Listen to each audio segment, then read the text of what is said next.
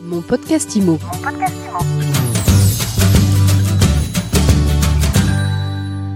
Bonjour et bienvenue dans ce nouvel épisode de mon podcast IMO. On parle rénovation énergétique aujourd'hui. Ça va être le thème phare des prochains mois, voire des prochaines années.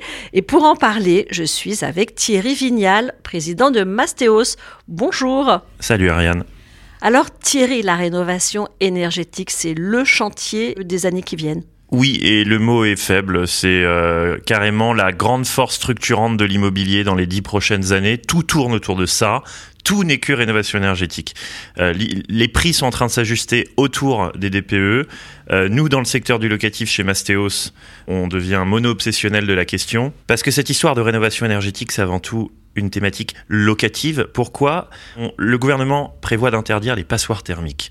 D'abord les G, les pires G euh, dès 2023, les moins pires en 2025, les F en 2028 et les E en 2034. Il faut être bon en alphabet.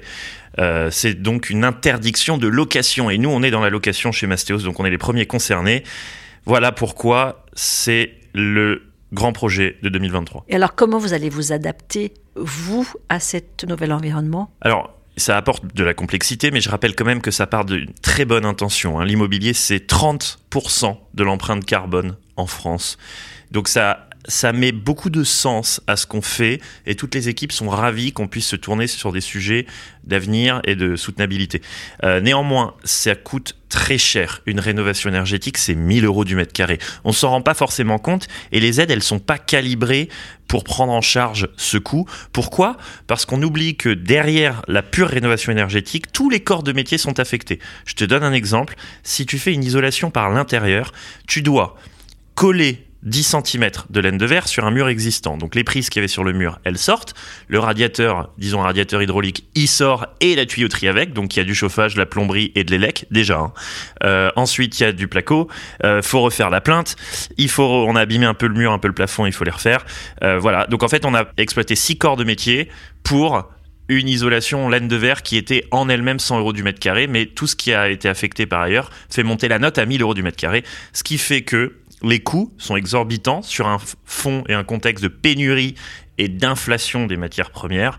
Euh, ça rend la chose très difficile à financer l'État n'aide pas parce que ma prime rénov, elle ne couvre qu'une infime partie euh, d'un chantier moyen qui coûte 25 000 euros.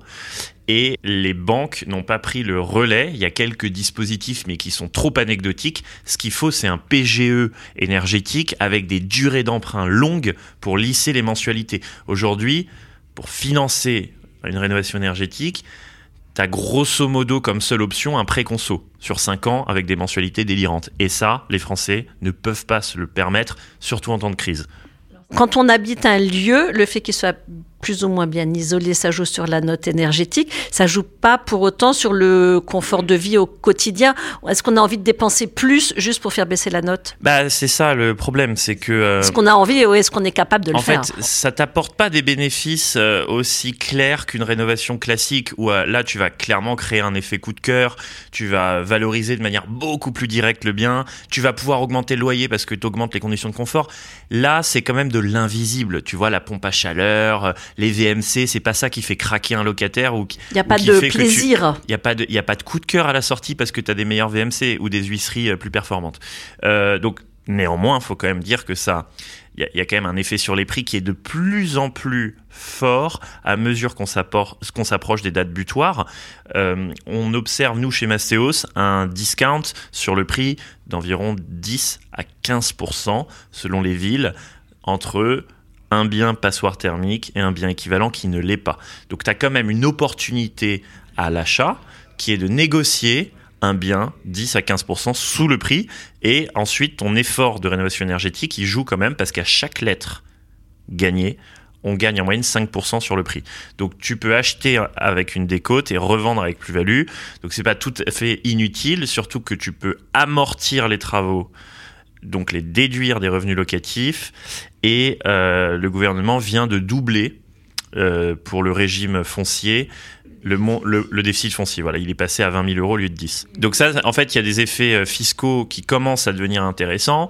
Il y a un effet sur le prix à l'achat et à la revente qui commence à se faire sentir. Mais ne faut pas que ça fasse oublier le prix exorbitant d'une rénovation énergétique et l'incapacité de la majorité des propriétaires bailleurs à la financer. Alors, il y a une autre question que j'aimerais aborder qui, en découle, c'est qu'est-ce que ça a comme conséquence sur le, rendement euh, locatif? Aujourd'hui, sachant qu'en plus de ça, on a une inflation euh, qui est très élevée, euh, qu'est-ce qu'il leur reste à la fin aux investisseurs? Deux cas de figure. Premier cas de figure, l'investisseur a fait son projet avant la loi et donc n'avait pas anticipé les travaux de rénovation énergétique, se retrouve avec un bien rentable en G, mais qui va très vite ne plus être si rentable puisqu'il va falloir faire des travaux et on n'aura pas de, euh, supplément de loyer particulier. Donc euh, le propriétaire qui a déjà le bien, il va s'envoyer 25 000 euros de travaux et il n'y aura pas d'impact sur sa renta, euh, sauf à la baisse puisque en fait c'est de l'argent dépensé qui n'a pas de complément de revenu en face. Le deuxième cas de figure, c'est la personne qui n'a pas de projet, qui en lance un nouveau et qui peut profiter de l'effet de décote dont j'ai parlé. C'est-à-dire 10 à 15% de rabais 10 à 15 en moyenne selon le, la tension qui existe sur le marché. Et là, dans ce cas de figure, on peut s'y retrouver parce que euh, c'est sûr que quand le prix baisse, la renta elle augmente. Donc si j'arrive à baisser le prix à la négo parce que j'achète un bien qui est mal noté sur le DPE, euh, certes, je vais faire des travaux, mais euh, je vais m'y retrouver parce que j'aurai acheté le bien moins cher. Je vais faire un peu d'économie sur mes factures, hein, faut pas l'oublier quand même parce que c'est le but de l'opération. Enfin, le véritable but de l'opération, c'est de pas être soumis à une interdiction de location. Hein, faut le rappeler. C'est-à-dire que avant d'économiser un peu sur sa facture EDF, c'est avant tout pouvoir louer, hein, parce que c'est une interdiction formelle de location. Mais une fois qu'on a levé cette interdiction parce qu'on est sorti du statut de passoire thermique, on économise un peu sur sa facture énergie. Le problème, c'est que c'est le locataire qui la paye euh, la plupart du temps. Donc cette euh, économie sur les factures n'a pas d'effet notable sur la renta. L'impact majoritaire, il est sur la négo à l'achat. Conclusion, c'est un objectif écologique extrêmement louable de la part du gouvernement pour faire baisser le secteur qui pollue le plus, tout secteur confondu. Mais on n'est pas outillé aujourd'hui pour atteindre cet objectif. Ça reste un idéal régulateur. On a trop de contraintes au niveau des pénuries d'effectifs et de matériaux, de l'inflation, les contraintes techniques, les copros qui permettent pas forcément de faire tous les travaux nécessaires, euh, et surtout les contraintes financières. Donc l'État va s'adapter et va assouplir de plus en plus. Les investisseurs vont, s'adapter, les prix vont s'adapter de plus en plus euh, pour euh, s'ajuster euh, au, DPE. Le DPE est mal reflété dans les prix, mais ça va être de plus en plus le cas. Et ce que je veux dire, c'est que c'est quand même l'opportunité de créer une filière d'excellence et de devenir leader sur un secteur qui pèse 300 milliards d'euros. On a 6 millions de passoires thermiques en France, 5 millions en F et et un peu plus de 6 millions en E. C'est les trois lettres qui vont être interdites à la location. Ça fait 11 millions de biens. Un chantier de rénovation énergétique, c'est 25 000 euros. Donc on est sur un marché à 250, 300 milliards, juste pour la France. On va avoir la même réglementation dans tous les pays européens. Donc on peut multiplier 250 milliards par une dizaine de pays en Europe. C'est des montants astronomiques et je pense que c'est l'opportunité pour faire de la France le leader de la rénovation énergétique et de créer une filière d'excellence. Merci beaucoup euh, Thierry Vignal. J'en profite euh, pour dire que vous avez reçu au Rent la semaine dernière le premier PropTech Pépite Suite Award. Et ce prix récompense votre apparition euh, fulgurante dans l'univers de la PropTech où vous vous êtes imposé comme une figure de l'année. Merci, ça m'a beaucoup touché. Merci beaucoup Ariane pour, cette, euh, pour ce prix. Et je vous dis à très vite pour un nouvel épisode de mon podcast IMO tous les jours sur MySuite IMO et sur toutes les plateformes. Mon podcast IMO. Mon podcast IMO.